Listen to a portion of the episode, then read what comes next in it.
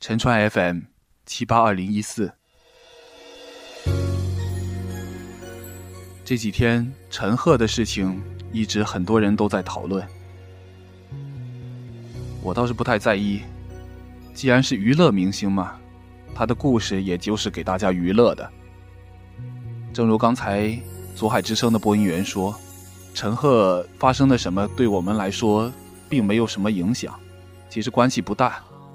关键是能借由明星的故事，我们会想到什么，得到什么。我想经历了这一番狂风暴雨，陈赫的粉丝们也都心里得到了很多改变，受到了洗礼。我对陈赫不太了解，不过今天就从我所喜爱的 TFBOYS 的一个 QQ 群，叫做“青春站一群”里，也发生了狂风暴雨，让我的心灵也震颤起来。我从来没有体验到，会因为一个明星周边的消息，会让心灵发生震动的这种感受。但今天我感受到了，就是这个群的群主，其实是个特别棒的男生，也是在咱们福州读书，叫做肖翔。但他今天就做了一件狂风暴雨的事情。他说他转粉了，我开始还不理解转粉的意思，只知道黑转粉。后来他贴了两张另一个明星张艺杰的照片，我明白了，就是转成别的明星的粉丝，不再喜欢 TFBOYS 三小只了。他问大家信不信？有人说信。人本来就很奇怪。改变就在一瞬之间，然后他把群名称改了，TFBOYS 没了，群头像也是这样，群里的自己的名字前面 TFBOYS 的前缀也给删去了。我看到这一幕的时候，距离这个已经过去了半天的时间。但是心里还是感到非常震惊。群主原来是个多么热心给三小只做吹鼓手的，或者说为三小只做安利的。每次参加的活动，就 TFBOYS 参加的活动，新的照片、歌曲，他总是第一时间发布到群里，让大家都感到非常的开心。但是今天，我看到一切都变了。当看到这一幕的时候，心里就非常难以接受，因为最近是太多人黑三只了，可能是我们粉丝四叶草本身有过激的地方，造成了很多人非常的厌恶。然后就波及到了对 TFBOYS 他们的印象，所以现在整个环境非常糟糕。网上大家都是骂掏粪啊，都是说他们不学无术，什么很难听的话。如果我们自己四叶草也散了的话，真是一件非常心寒的事情。所以我看到这一幕，看到群里的变化。第一感受就是难以接受。眼看春天就要来了，而我也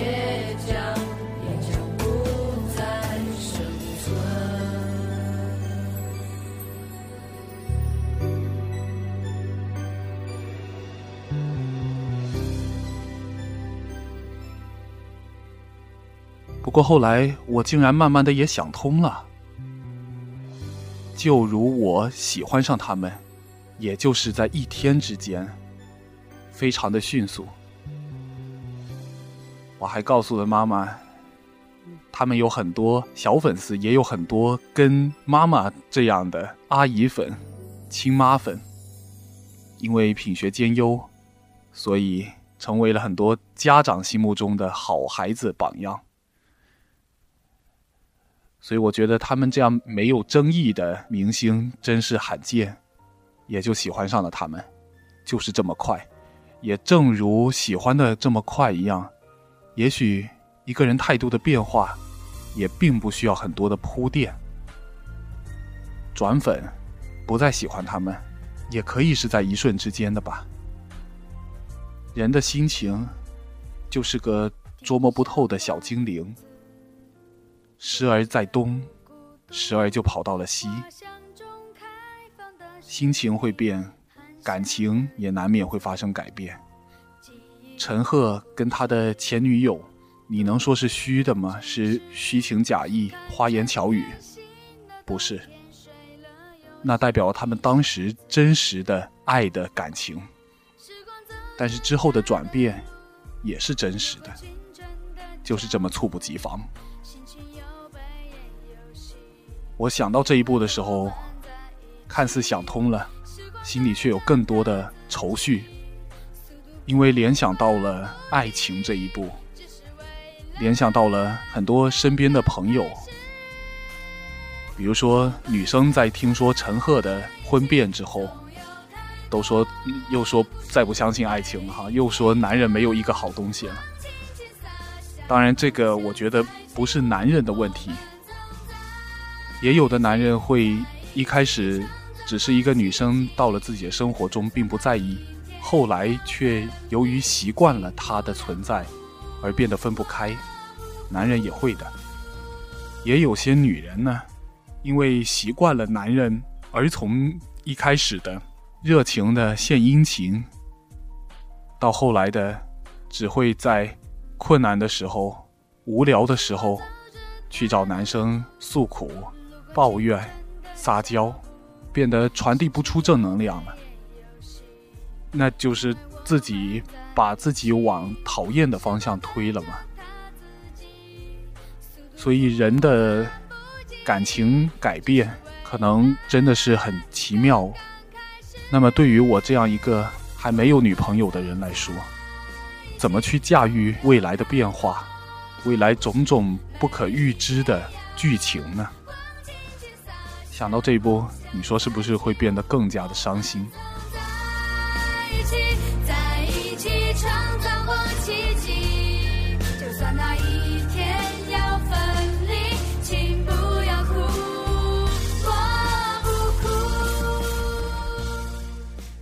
后来我忍不住，我就去问了群主：“你是不是转粉了？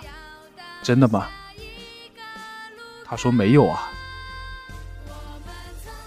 其实他说完这句话，我的心里石头已经快要落地了，因为我对他还是很信任的。如果他对我说出没有，一般不会再是谎言了。那我就接着问他：这只是个考验吗？对群里的大家是个考验吗？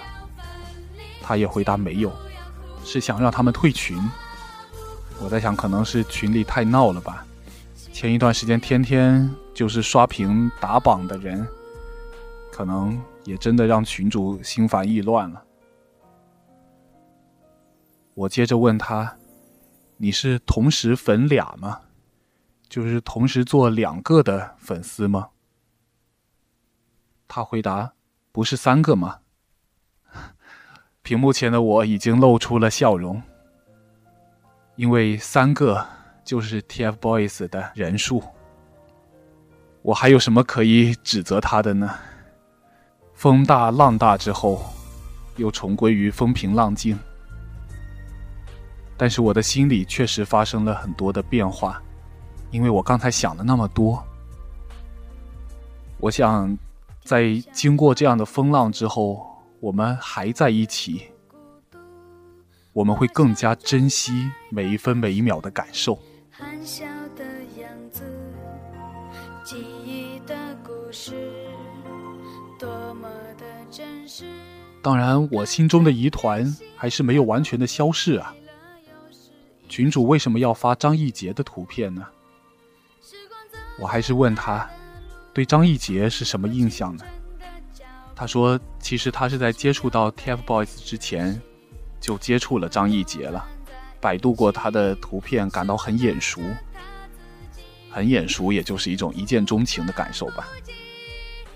跟我看到三只，不也是一样吗？群主应该认识的明星是挺多的，对很多明星的情况应该都比我要了解的多。但是对于我来说，我又想到将来一个生活里很大的考验，就是怎样提高心理的承受力。作为还没有初恋的我，有很多事情都没有经受过，很多的打击都是意想不到的，而且我心里也装不下那么多的人。在 TFBOYS 之前，我根本就没有关注过娱乐圈。我跟 TFBOYS 的十年之约，我觉得是一定要坚持下来的。但是这也反映出我真的只是个很没有安全感的小男孩吧。一件事情变成习惯，也许会是一个悲剧的开始。小时候当然意识不到，但是现在我担心，习惯了一个人的存在，将来如果他不喜欢我了，我的心还能不能够很快的扭转过来呢？没有过情感经验的我，将来面临一个如果是很有情感经验的女生，我又怎么样能够跟她很平等的相处呢？她到底是任性撒娇，还是真的想要弃我而去？有什么标准可以分辨吗？心里总是在打着小鼓，有太多的不确定。于是就迟迟的不愿意开始，而这样的迟疑，又导致了将来的更加恶化。年龄在一年年的增长，这是不可逆转的。那将来碰到的女生，是不是会有更多的感情经历，会更加的圆滑世故，让我无法去适应？演员哥哥说的也没错，是我担心的太多。什么事情不从实践开始，而从担心开始？大家能给我支支招吗？就包括我看到 TFBOYS 现在有回归初心的感觉，怎么说呢？前一阵子外面天天跑通告演出，就感觉没有办法静下心来训练。现在能够静下心来，能够多一些训练的时间。我都为他们感到高兴，为他们可能有的成长机会而满心欢喜。回归初心啊！比方说他们的微博吧，前一段也是比较严肃的工作性微博，都是参加了什么节目，或者他们的自制娱乐团综 TF 少年 Go 预告啊，或者说是推广啊。最近有些回到当初的童真的感觉，会发一些生活里的趣闻，发一些在做作业或者是在学校里的小事。不知道各位四叶草们有没有听过之前？TF 家族官方微信之前发的那些语音，